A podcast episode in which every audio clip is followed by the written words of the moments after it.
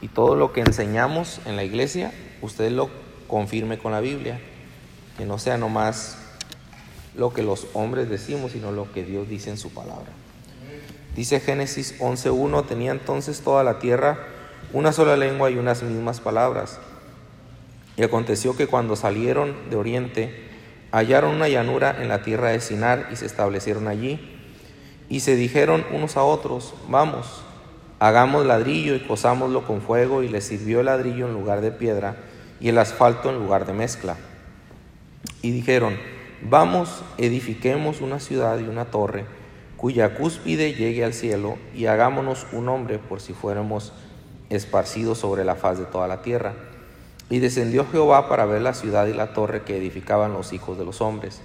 Y dijo Jehová, He aquí el pueblo es uno, y todos estos tienen un solo lenguaje y han comenzado la obra, y nada les hará desistir ahora de lo que han pensado hacer. Ahora pues, descendamos y confundamos allí su lengua para que ninguno entienda el habla de su compañero. Así los esparció Jehová desde allí sobre la faz de toda la tierra y dejaron de edificar la ciudad. Por esto fue llamado el nombre de ella Babel, porque allí confundió Jehová el lenguaje de toda la tierra y desde allí los esparció sobre la faz de toda la tierra. No solamente deberíamos de aprender a unirnos, ellos, eh, estos hombres se unieron para hacerse un hombre y edificar una torre, pero deberíamos de aprender a unirnos para honrar y glorificar el nombre de Dios. Unirse para causas malas ya, ya se ha visto en la historia, ya se ha visto en movimientos que existen, movimientos que van y se reúnen y destruyen, movimientos, eh, partidos políticos, se une la gente para diferentes causas, pero la causa más importante por la cual deberíamos unirnos es para honrar y glorificar a Dios. Vamos a hacer una oración y pedir que nos ayude a comprender esta historia y aprender algo de la Biblia. Dios bendice tu palabra en nuestros corazones. Te pido que me ayudes a poder hablarla con claridad. Ayúdame, Señor, con mi voz y en especial, Padre, que tu palabra, tu Espíritu Santo, obre en el corazón de todos nosotros. Bendice, Padre eh, este lugar, bendice cada uno de los que estamos aquí, los visitantes, y obra, Padre, para que tu nombre sea glorificado. Te lo pedimos en el nombre de Cristo Jesús. Amén. Regresamos al versículo 1. Acompáñeme, por favor, para que usted vaya viendo en los versículos algunos elementos que nos van a ayudar a entender unas breves, unas simples enseñanzas muy sencillas que podemos aplicar a nuestra vida. En el versículo 1 de Génesis 11 dice, tenía entonces toda la tierra una sola lengua y unas mismas palabras.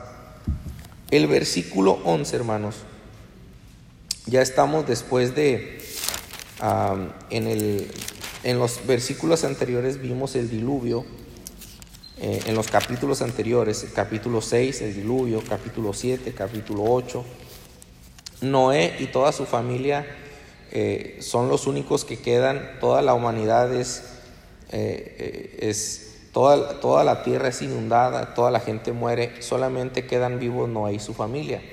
De ahí de la familia de Noé, de su descendencia, salen diferentes personas y entre ellas este grupo de personas que van y quieren levantar una torre. Dice en el versículo 1 que todos hablaban un mismo idioma. Todas las personas en ese tiempo hablaban el mismo lenguaje. No sabemos cuál lenguaje era. A lo mejor español, no sabemos, ¿verdad? No creo, pero hay quienes dicen que ese idioma que hablaban todos era el idioma que se va a hablar en el cielo. Hay por ahí un comentarista de decir eso. Yo no sé, no, no, no se sabe eso, pero es interesante saber que hubo un tiempo donde solamente existía un lenguaje, una manera de comunicarse con el habla. Y dice en el versículo 2, eh, eh, aconteció que cuando salieron de Oriente hallaron una llanura en la tierra de Sinar y se establecieron allí. Sale un grupo, hermanos, y encuentran un llano. Un llano es un lugar plano, por eso se llama llanura. Un lugar así donde no hay desniveles, ¿verdad? O, no hay tantos. Y, y encuentran un lugar así amplio donde ellos dicen, vamos a edificar una torre.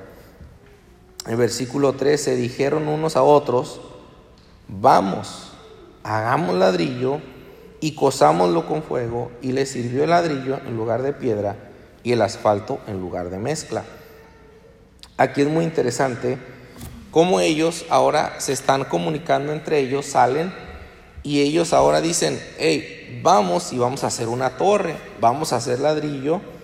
Y en el versículo 4, edifiquemos una ciudad y una torre cuya cúspide llegue al cielo.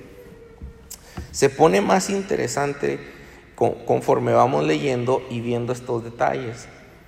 Dice que ellos dijeron entre sí, entre ellos, edifiquemos una ciudad y hagamos una torre cuya cúspide llegue al cielo. Eso de que, de que cuya cúspide llegue al cielo, yo, yo he escuchado quienes han, han, dicho que ellos quieren llegar hasta donde está Dios, ¿verdad? Pues yo no veo eso en la Biblia, pero entiendo que hay gente que lo ve así, porque piense así. Yo no creo. Más bien al, al ellos decir, hagamos una torre que llegue hasta el cielo, están diciendo una torre grande es lo que están diciendo. Vamos a hacer una torre grande. Vamos a hacer una torre que nos represente. Una torre, este, porque queremos, queremos tener una torre grande, de gran nombre. Por eso es que dice ahí en el versículo 5, perdón, en el 4, hagamos, edifiquemos una ciudad y una torre cuya cúspide llegue al cielo y hagámonos un nombre. O sea, va junto. Una torre alta, una torre majestuosa, una gran torre para identificarse. Miren, esa es la torre de ellos. Esa, los, esa es la torre que estos hombres hicieron y querían hacerse un nombre grande.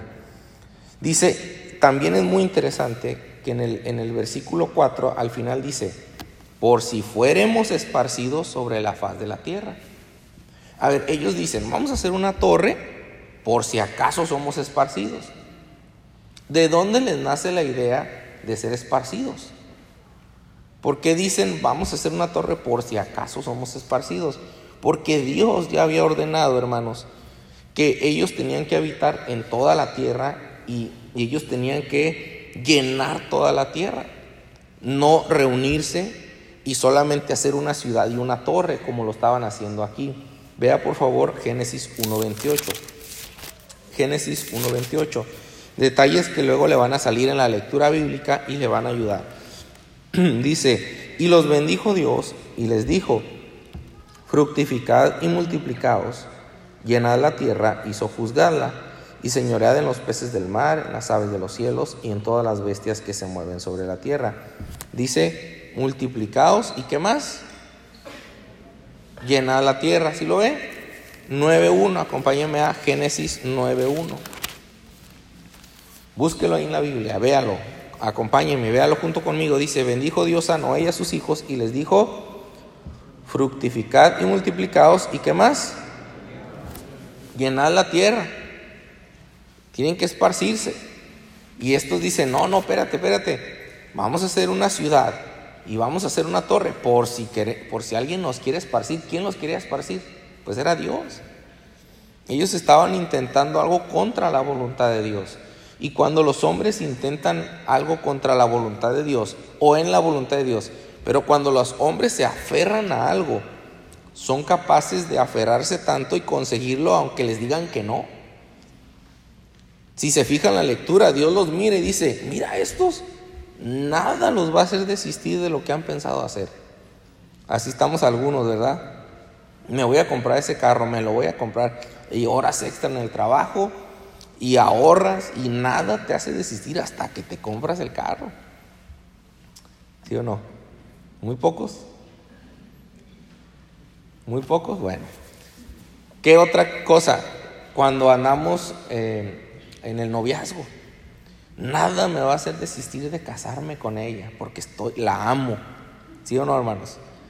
No, tampoco. ¿Se entiende ahí? nada me va a desistir, aunque le tenga que pedir permiso al pastor. Mire, a mí me tocó ir a pedirle permiso al pastor y tiembla uno, pastor, me da permiso de acercarme. Y sí me dejó, gracias a Dios, porque me pude casar y me ha ido bien. Y así, hermanos, los hombres intentan cosas y Dios mismo mira, dice eh, en el, ahí en el versículo 4, ellos dicen, vamos a hacer una, una torre alta por si acaso somos esparcidos, por si fuéramos esparcidos.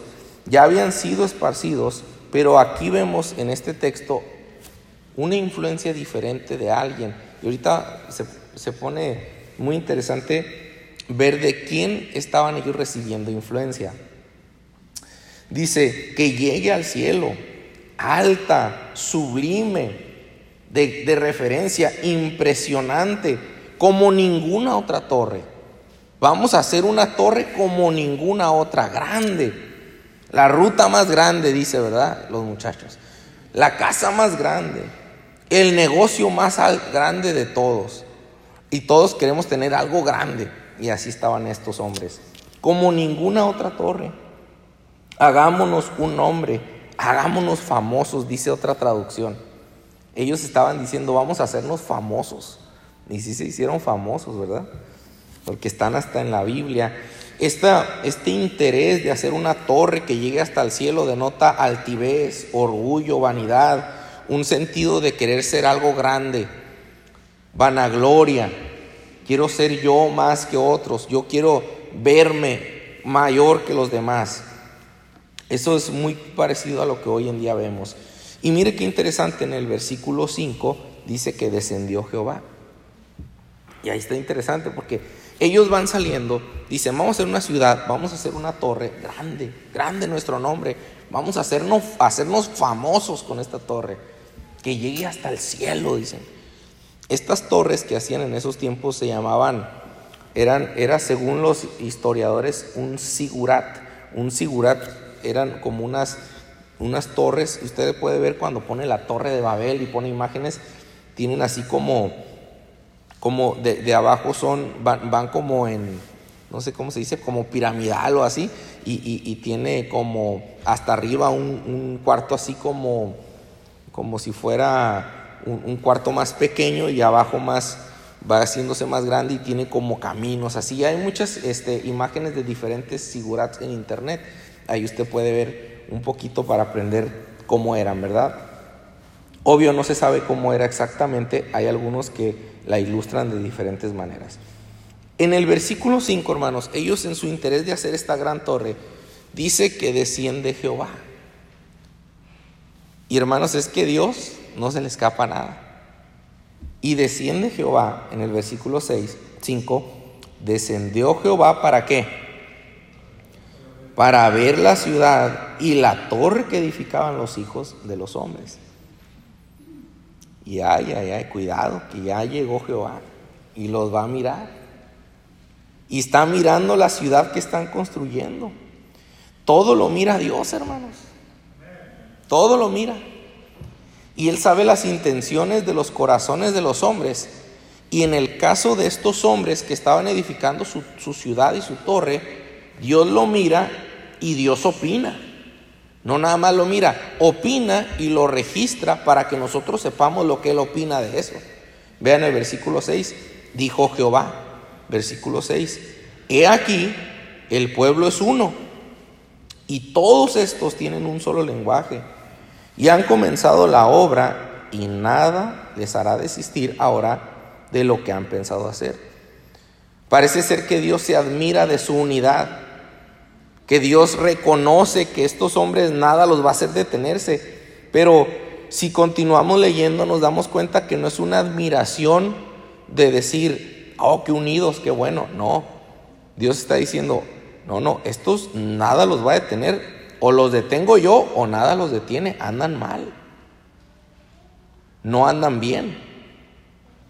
Y en esta ocasión Dios interviene, hermanos. Pero en muchas ocasiones Dios no interviene. Personas que se desvían y se obstinan en lo malo y Dios no interviene y ahí hasta se mueren haciendo lo malo. Obstinados, necios. Y en otras ocasiones como aquí, por amor, por misericordia, por amor a los hombres, Dios decide intervenir para hacerlos desistir de ese mal que estaban haciendo. O algo que no estaba de acuerdo a la voluntad de Dios porque Dios les había dicho, dispérsense, algo que era para engrandecerse ellos mismos y no para glorificar a quién. A Dios y a Dios no le agradó ese sentir y dijo, nada los va a desistir de que ellos busquen su gloria, de que ellos hagan su nombre, su ciudad y su torre. Entonces dijo Dios en el 6, he aquí el pueblo es uno, todos tienen un solo lenguaje, han comenzado la obra, nada les hará desistir. Ahora pues, descendamos y confundamos allí su lengua para que ninguno entienda el habla de su compañero. Eh, note que ahí dice, descendamos, ¿sí lo ve? Dios dice, ahora pues, descendamos en forma plural, porque Dios existe en tres personas. Es el Padre, el Hijo y el Espíritu Santo.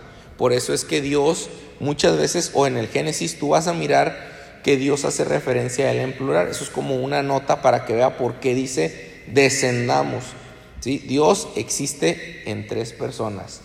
El Padre, el Hijo y, y el Espíritu Santo. Y estos tres son, y esto es una doctrina bíblica. Y dice entonces Dios, descendamos y confundamos allí su lengua para que ninguno entienda el habla de su compañero. Dios decide dividirlos y la manera de dividirlos es con el lenguaje, con el idioma. Cuando las personas no hablan el mismo lenguaje, se dividen. ¿Andarán dos juntos y no estuvieran de acuerdo? Pues no. ¿Cómo nos ponemos de acuerdo las personas con el idioma? Oye, podemos hacer algo. Y la otra persona dice, sí, pero tengo este problema y aquella situación. Y hablando nos comunicamos. Pero aquí Dios decide intervenir. Y ahora está uno hablando en chino y otro hablando en español y otro hablando en, no sé, japonés y en alemán y pues todos los idiomas, hermano. Y no se entienden. Y pues no pueden continuar esta labor porque Dios interviene por, por misericordia a los hombres. Descendamos, confundamos allí su lengua para que ninguno entienda el habla de su compañero. Muchas veces por amor a los hombres Dios interviene y actúa. Y el versículo 8, así los esparció Jehová desde allí sobre la faz de toda la tierra y dejaron de edificar la ciudad. Por esto fue llamado el nombre de ella Babel, porque allí confundió Jehová el lenguaje de toda la tierra y desde allí los esparció sobre la faz de toda la tierra. Y ahí hay algo muy interesante cuando dice en el versículo 9, por esto fue llamado el nombre de ella Babel. Ya entonces lo conectas con otro pasaje y te da a entender el espíritu un poquito más del sentir de esta gente. Porque por aquí nada dice que es un grupo de gente que quería edificar una torre, que quería edificar una ciudad y querían hacerse un nombre grande. Pero acá en, en Génesis capítulo 10, versículo 8, nos dice quiénes eran. Mire, Génesis 10, 8, ya lo tienen en su Biblia. Dice, Cus engendró a Nimrod. Marque el nombre Nimrod. Quien, quien llegó a ser el primer qué? El primer poderoso en la tierra. Este fue vigoroso cazador delante de Jehová, por lo cual se dice, así como Nimrod, vigoroso cazador delante de Jehová. Ahora, no solamente nos dice que fue Nimrod, dice, y fue el comienzo de su reino Babel, Erec, Arcad y Calne en la tierra de Sinar. Entonces nos dice que Nimrod, el primer poderoso en la tierra, fue el que edificó esta ciudad y esta torre, y que fue el primer poderoso en la tierra, y que era un hombre vigoroso, que era un hombre de ímpetu, que era un hombre de influencia, que era un hombre que ejercía poder y autoridad sobre gente, y este hombre es el que les dice, hey, vamos a edificar una ciudad, vamos a olvidarnos de esparcirnos, hey, vamos a hacernos un nombre, vamos a hacer una torre. Y usted dice, ¿y cómo? ¿Cómo sabe que tenía ese sentir? No solamente Nimrod y todo, y la torre, y, y por lo que aquí dice en la Biblia, vea el tipo de ciudades que edifica Nimrod. Los que conocen la Biblia les va a sonar rápido. De esta tierra salió para Asiria y edificó Nínive, Rehobot, Cala, Resén, entre Nínive y Cala, la cual es, ciudad grande. Todos han oído Nínive, los que han leído la Biblia, por Jonás y los ninivitas. Los ninivitas eran enemigos del pueblo de Dios. Se conocían por ser gente muy perversa. Dice un pastor, no, no lo he investigado, yo lo escuché de un pastor, que creo que, que sí es una buena referencia por quien es, que los ninivitas habían perfeccionado el arte de quitarle la piel a la gente sin que muriera. Pues, ¿Cuándo se le va a ocurrir a alguien algo así, hermanos? Sí lo, sí lo escuchó bien. ¿Cómo le quitas la piel a la gente sin que muera? La piel. tienes que estar bastante mal de los pensamientos para idear cosas así. Se les acusa en, en los profetas de ser este, de rapiña, de violencia. Ellos robaban, asaltaban, eran violentos, eh, eran hombres de guerra, eran perversos. Y de ahí vienen, de, de, Nimrod. De estos que quieren hacerse su nombre grande, los ninivitas, los asirios, eh, enemigos del pueblo de Dios. Versículo 13, Miraim engendró a Ludim, a Anaimim, a Leabim, a Naftuim, a Patrusim, a Cadluim, de donde salieron los que ¿Los qué hermanos? ¿Quiénes son los filisteos? Goliat contra David, David contra Goliat y Goliat de quién era? De los filisteos. Los enemigos del pueblo de Dios de aquí. Babel, Babel es Babilonia. Los babilonios agarraban a los bebés cuando llegaron a conquistar Jerusalén, agarraban a los bebés de las piernitas y los estrellaban contra las piedras Dígame, ¿quién hace esto? Estos este son los mismos, de ahí, de ahí vienen, de Nimrod. De los que dijeron, hagámonos una torre. De los que dijeron, hagamos una ciudad en vez de la voluntad de Dios, nuestra voluntad. Y nosotros queremos ser famosos. Porque Dios, hermanos, no le agrada la vanagloria, el egoísmo, el querer hacernos nuestro propio nombre. Y bueno, vemos aquí datos interesantes, sí, sí lo, lo alcanza a ver. Fue llamado el nombre Babel, de ahí viene Babilonia. Simples tres enseñanzas, muy básicas, y con estas enseñanzas, bueno, yo creo que con lo que hemos escuchado ya aprendimos mucho, pero quiero puntualizar tres cosas muy sencillas. Número uno, la unidad nos ayuda a lograr cualquier meta. Te fijas que los, los, los, estos hombres que salieron, Nimrod y esta gente, dijeron, vamos a edificar una ciudad y vamos a levantar una torre. Y cuando Dios los vio, dijo, nada les hará desistir de lo que han pensado hacer. La gente cuando se une para un propósito, Nimrod nomás lo que hizo fue motivar a la gente. Les dio una causa por la cual pelear una causa por la cual luchar. El problema es que Nimrod los dirigió a la vanagloria, Nimrod los dirigió al egoísmo, Nimrod los dirigió al nosotros, hagámonos una ciudad para nosotros. Nimrod los dirigió a nosotros, vamos a hacernos un nombre que sea conocido por todo el mundo, una torre que llegue al cielo. Grande nuestro nombre, algo para nosotros y los unió en esa causa, una causa perversa, hermanos. La, unidad debería estar dirigida a exaltar el nombre de Cristo. La unidad debería estar dirigida a hacer algo para Dios y que el nombre de Dios sea glorificado. Pero se va a lograr con la unidad de la iglesia. Si estos hombres se pudieron unir para lo malo, ¿cuánto más nos deberíamos de unir nosotros para lo bueno? Unirnos para que más gente venga a la iglesia, unirnos para construir el auditorio, a terminar este auditorio, para construir el gimnasio. Mucha gente eh, inventa cosas bien curiosas, muy, no curiosas, muy simples y negativas. No, es que en la iglesia nos quieren quitar dinero. Hermanos, en la iglesia no te queremos quitar dinero. En la iglesia queremos edificarte espiritualmente. Pero para que tú te edifiques espiritualmente, a veces tienes que aprender a dar. Yo compartí con muchos amigos que tengo en el aguinaldo para Dios. Compartí a amigos, no de la iglesia, amigos de afuera. videos de que dieran para la casa hogar, de que dieran dinero.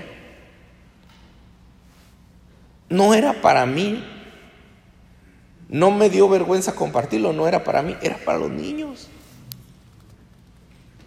Y tampoco me dio pena pedirles dinero para los niños.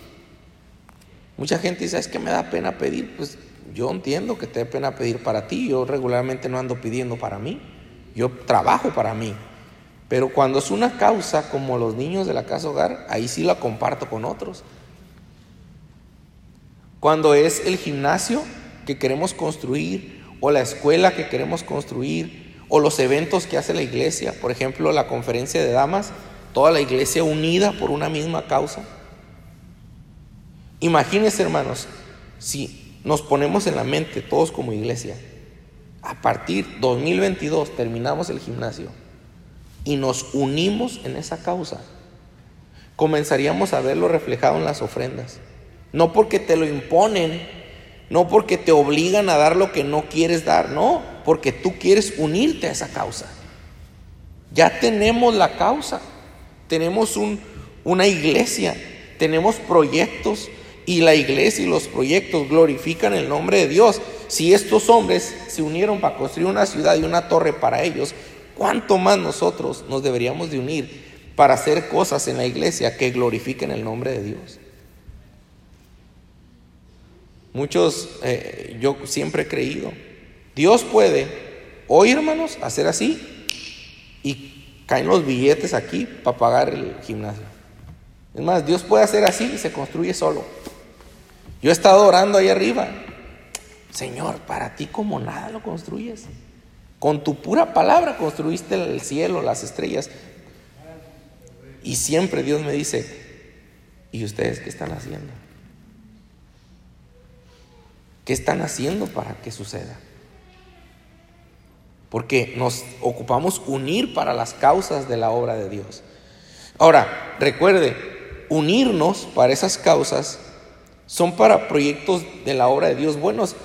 Si hay una persona aquí que, no, pues al final lo que quieren es sacarnos el dinero, eh, con todo respeto y amor te lo digo, no des ni un peso, ni vengas, ni no te ocupamos. Dios no te ocupa a ti. No es como que Dios está ahí, ay, no, estoy bien preocupado porque esta persona no quiere dar y, y está molesto porque hablan de dinero. No, Dios no está preocupado por eso. Esto se levantó sin que dieras. Y lo demás se va a seguir levantando aunque no des. No, no pasa nada, no te preocupes. Dios va a usar a otros. Dios puede usar a quien Él quiera. No nos necesita a nosotros, pero los que entendemos quién es Dios, reconocemos que es un privilegio participar de su obra. Si me va siguiendo? Entonces, eh, si ustedes de los que, no, no, pues es que ah, quieren hablar de dinero, quieren sacar el dinero, tú no, te, tú no des, porque contaminas el dinero, eh, tu dinero va contaminado con tu, con tu mal sentir, ¿verdad? Todo molesto. No, no, no. Aquí queremos que nos unamos en un mismo sentir, por amor, glorificar a Dios y con un buen espíritu, no, no alguien de mala gana. La unidad para lo bueno, la unidad para predicar el Evangelio para que más misioneros vayan. El hermano que predicó en la mañana, ahí está el hermano Cayetano, el hermano está orando porque quiere ir a Costa Rica. Dios lo llamó a ser misionero en Costa Rica. Así que qué bendición que toda la iglesia estemos orando y a veces hasta con una ofrenda para el hermano para que pueda pagar su viaje a Costa Rica. No más un amén, ¿verdad? De perdida el amén de Marquitos. Tiene que oírse Marquitos. Amén. ¿Sabes por qué el amén de Marquito sí se oye? Porque es su hijo. Si fuera mi hijo, no, yo grito amén, aunque ande ronco, grito más. Si fuera tu hijo, el que va de misionero, y dijéramos, hey, una ofrenda para tu hijo, ¿qué dirías tú? No, no, amén, no le den, así dirías. No, hombre, hasta te pones a vender chicles con tal de ayudarlo. sí, porque así, porque así somos, hermanos. Pensamos que tiene que ser mío para que yo invierta. Y hermanos, la obra de Dios sí es, somos parte de esta obra, de la obra de Dios. unidos para las cosas buenas, para enviar misioneros, unidos para edificar la iglesia, unidos para levantar el gimnasio, unidos para honrar a Dios y glorificar a Dios. Qué hermoso suena la música, todos unidos para glorificar a Dios. Inciso B, a Dios no le agrada la vanagloria. Primera de Juan 2.16. Ellos dijeron, hagámonos un hombre. A Dios, hermanos, no le agrada que queramos hacernos un nombre propio, que queramos vanagloriarnos.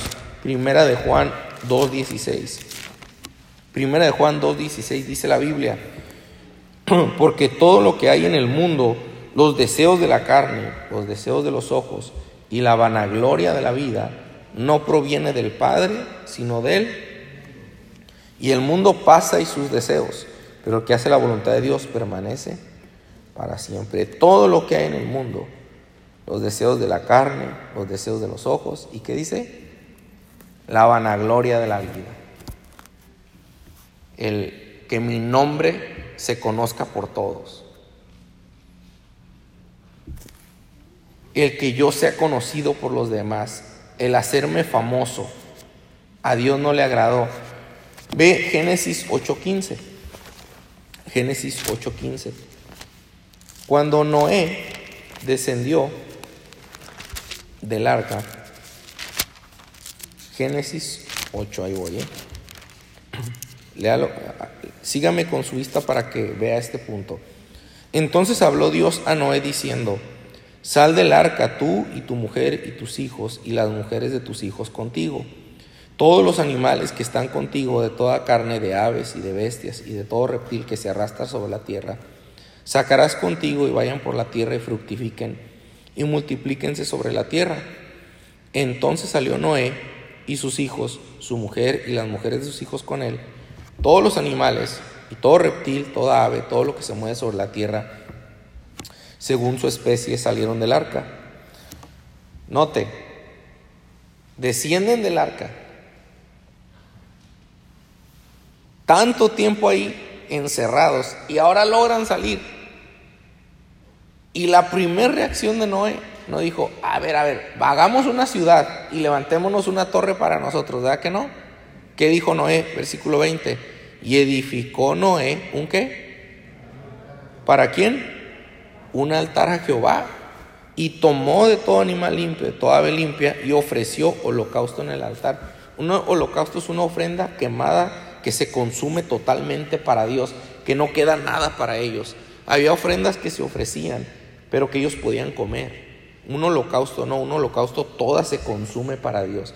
Y dicen aquí que eh, Noé desciende del arca y lo primero que piensa, en lugar de hacerse una ciudad y descansa, dice, vamos a hacer un altar a Dios sacrificar una ofrenda para Dios. Pensó en Dios, pensó en glorificar a Dios. Versículo 21. Y percibió Jehová que olor grato. Dijo Dios, ah, qué hermoso.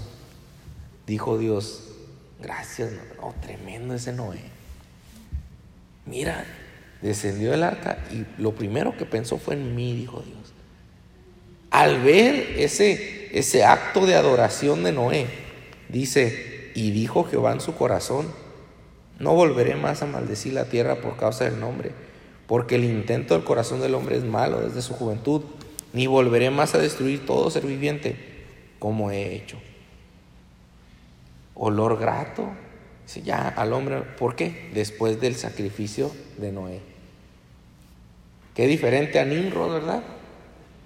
Noé desciende del arca y dice, vamos a hacer un altar. Nimrod sale a la ciudad y, hey, vamos a hacer una torre. Aquí yo soy poderoso, yo tengo influencia. Vénganse, que nuestro nombre sea conocido. Vamos a hacernos famosos. Sí sabía Nimrod. Sí sabía, Nimrod viene. Noé y la descendencia de Noé. Ahí viene Nimrod. Sí sabía lo que había hecho Noé. Noé sí enseñó. Noé sí les instruyó. Pero ellos decidieron hacer su voluntad.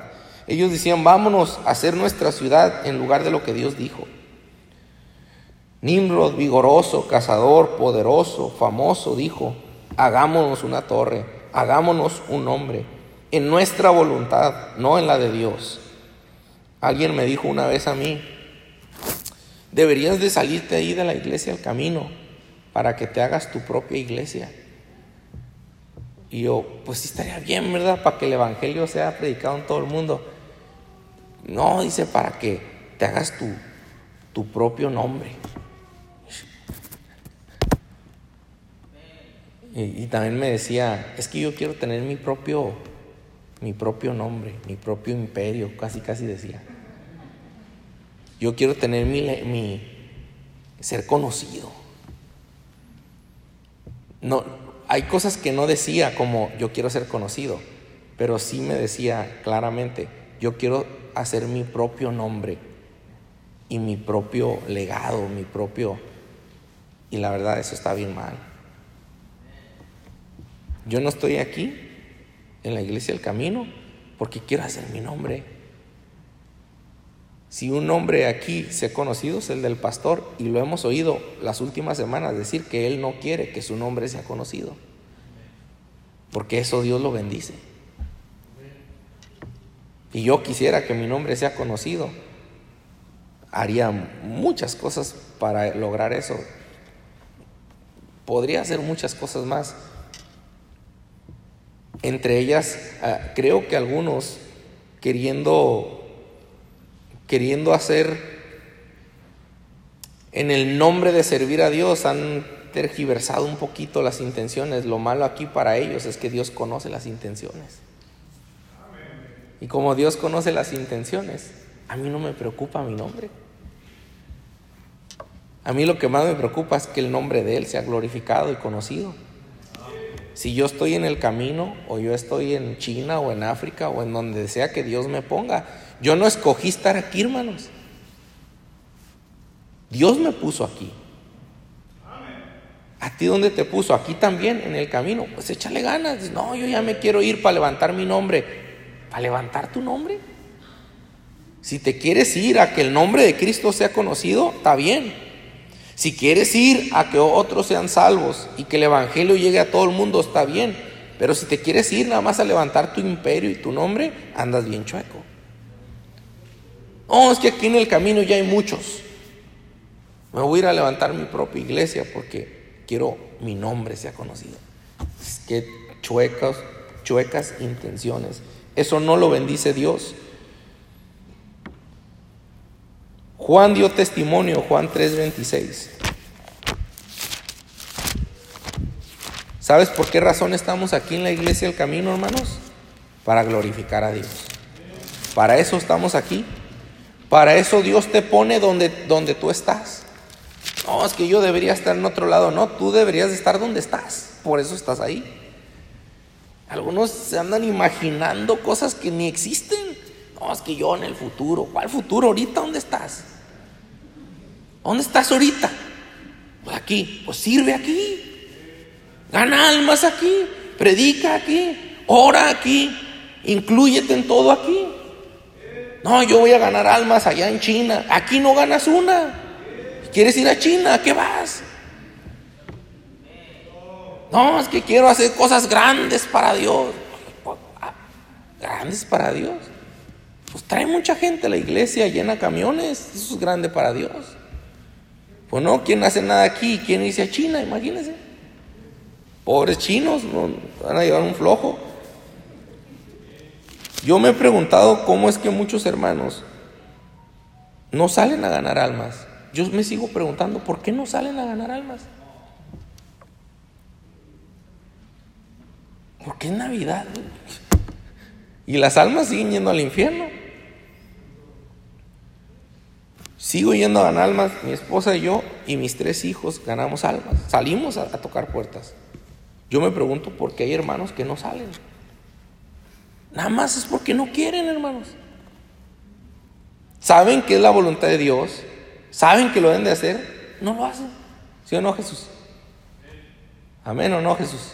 Bueno, Juan 3:26 dice, y vinieron a Juan y le dijeron, rabí, mira que el que estaba contigo al otro lado del Jordán, de quien tú diste testimonio, bautiza y todos vienen a él.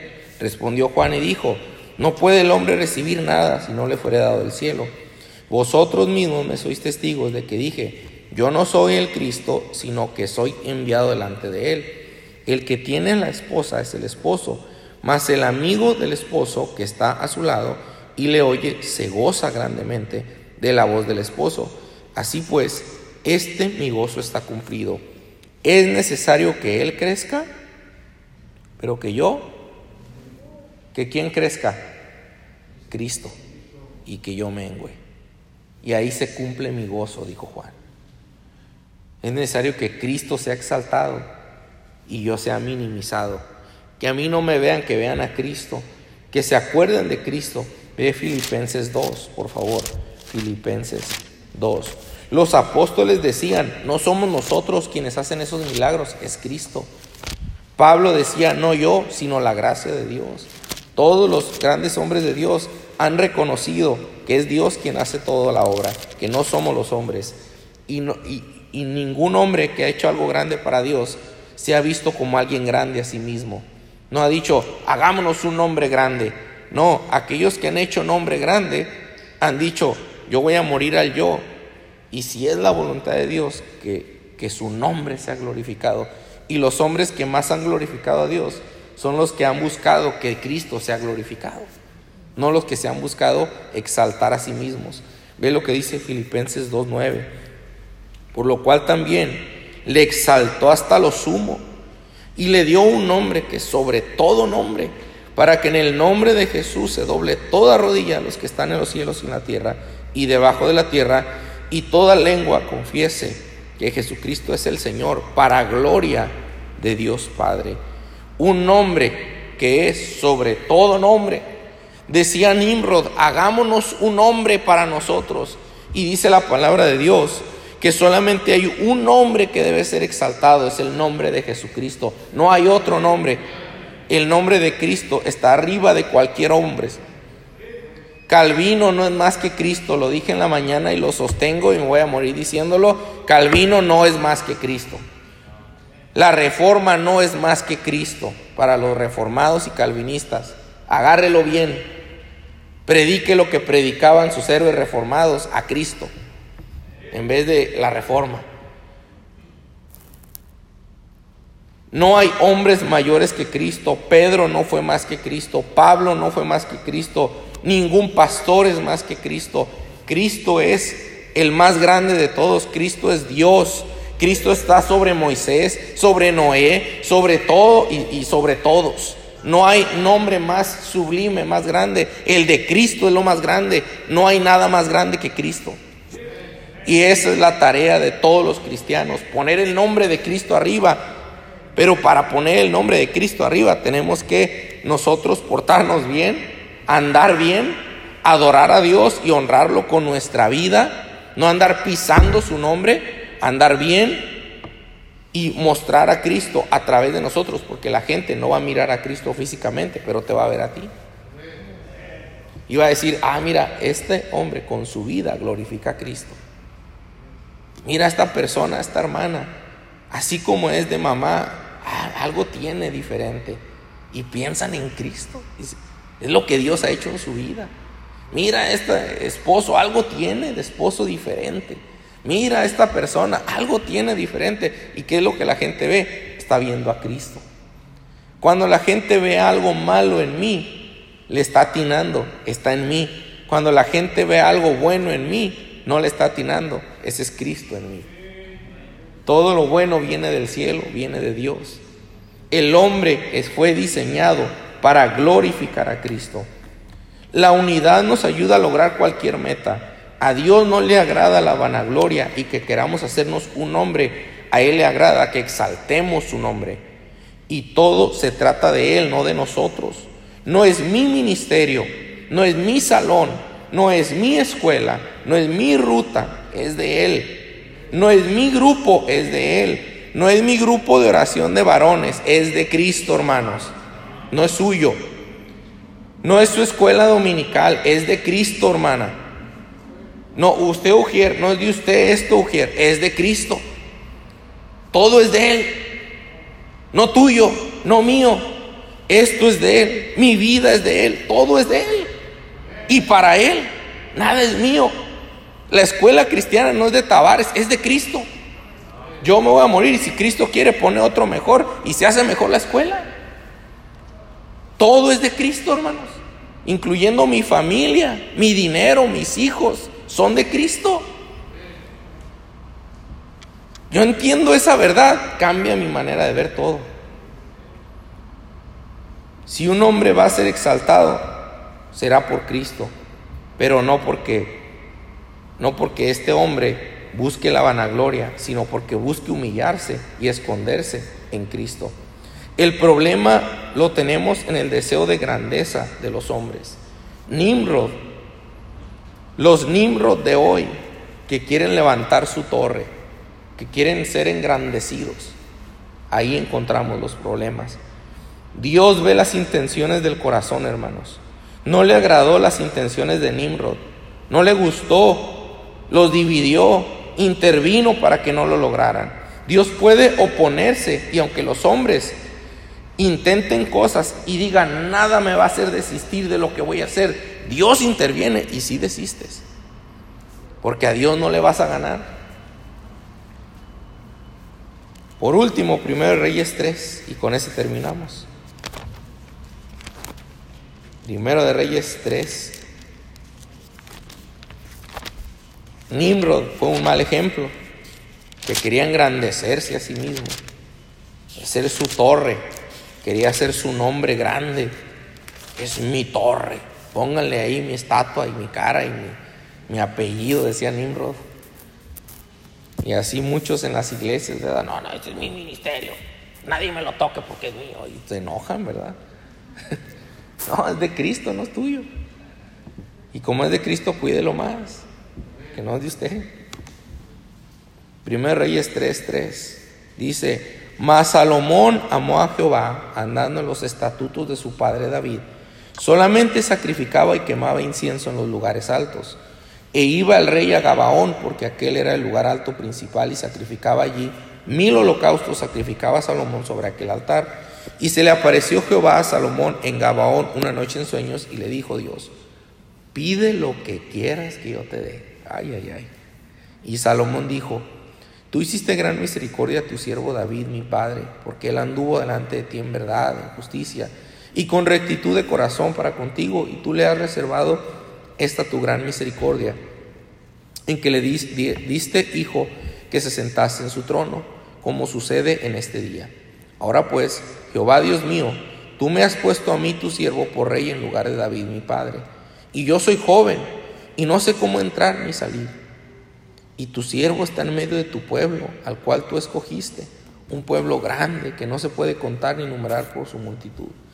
Da pues a tu siervo corazón entendido para juzgar a tu pueblo y para discernir entre lo bueno y lo malo, porque ¿quién podrá gobernar este tu pueblo tan grande? Mira, Salomón tenía, hermanos, un imperio grande. Salomón llegó a tener uno de los más grandes en la historia. Todo lo tuvo Salomón. Teniendo ya poder, nombre y grandeza, viene Dios y le dice, pídeme lo que quieras, Salomón, lo que quieras. Y dice Salomón, Señor, la verdad, soy muy joven, no sé cómo hacerle. Dame sabiduría. Eso habla de humildad. Dame sabiduría, Señor. ¿Para, ¿Para qué? Para gobernar tu pueblo. No quiero regarla y es tu pueblo. No son míos, decía Salomón. No es mi reino, no. Tu pueblo, Señor. Dame sabiduría para servirle a tu pueblo. Hombre, hermanos, a Dios le agradó mucho. Ve el versículo 10. Y agradó delante del Señor que Salomón pidiese esto. Y le dijo Dios, porque has demandado esto y no pediste para ti muchos días, ni pediste para ti riquezas, ni pediste la vida de tus enemigos, sino que demandaste para ti inteligencia para oír juicio, he aquí lo he hecho conforme a tus palabras. He aquí que te he dado corazón sabio y entendido, tanto que no ha habido antes de ti otro como tú, ni después de ti se levantará otro como tú. Y aún también te he dado las cosas que no pediste, riquezas, y gloria de tal manera que entre los reyes ninguno haya como tú en todos tus días. Wow. Todo lo que no pediste te lo doy. Porque pediste sabiduría. Te doy sabiduría y te doy lo que no pediste, gloria, largos días, riquezas. Pero fue un hombre humilde que reconocía que todo era de Dios y se miraba a sí mismo con humildad, no se miraba como un grande, yo quiero hacer mi torre, quiero que mi nombre sea visto por todos. No, no, no.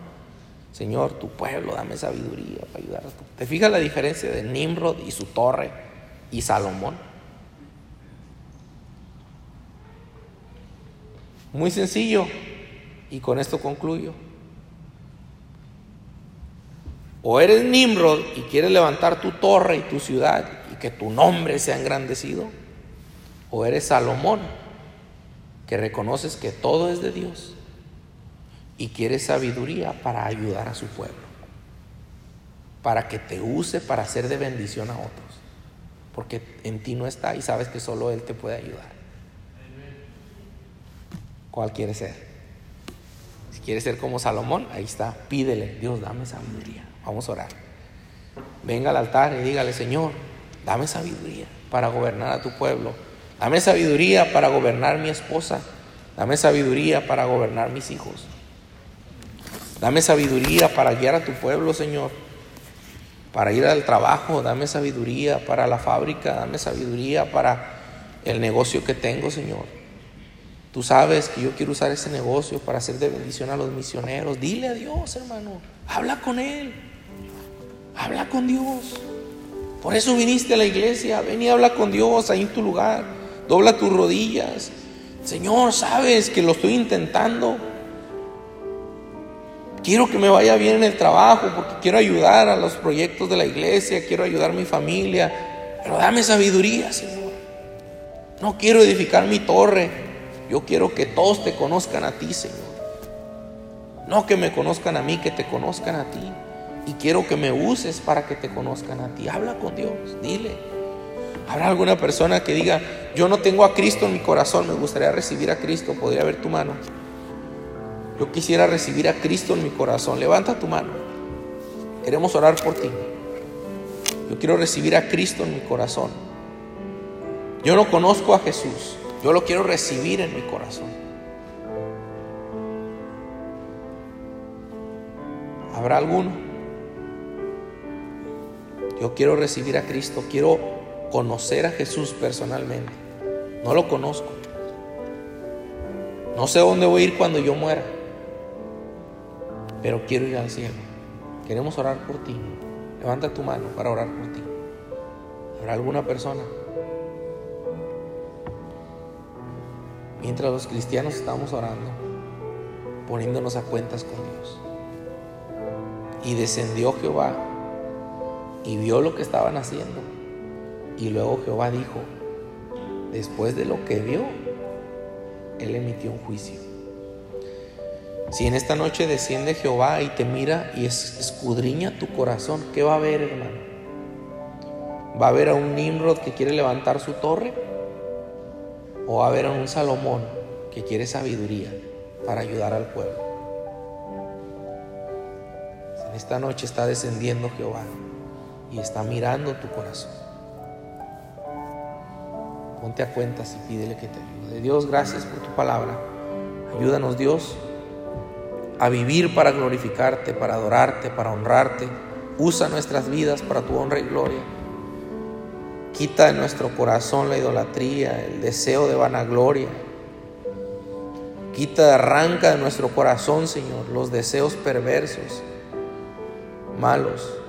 Y pone en nuestro corazón el sentir de Salomón cuando era joven y decía, dame sabiduría para gobernar a tu pueblo, para guiarlo, para ayudar a otros.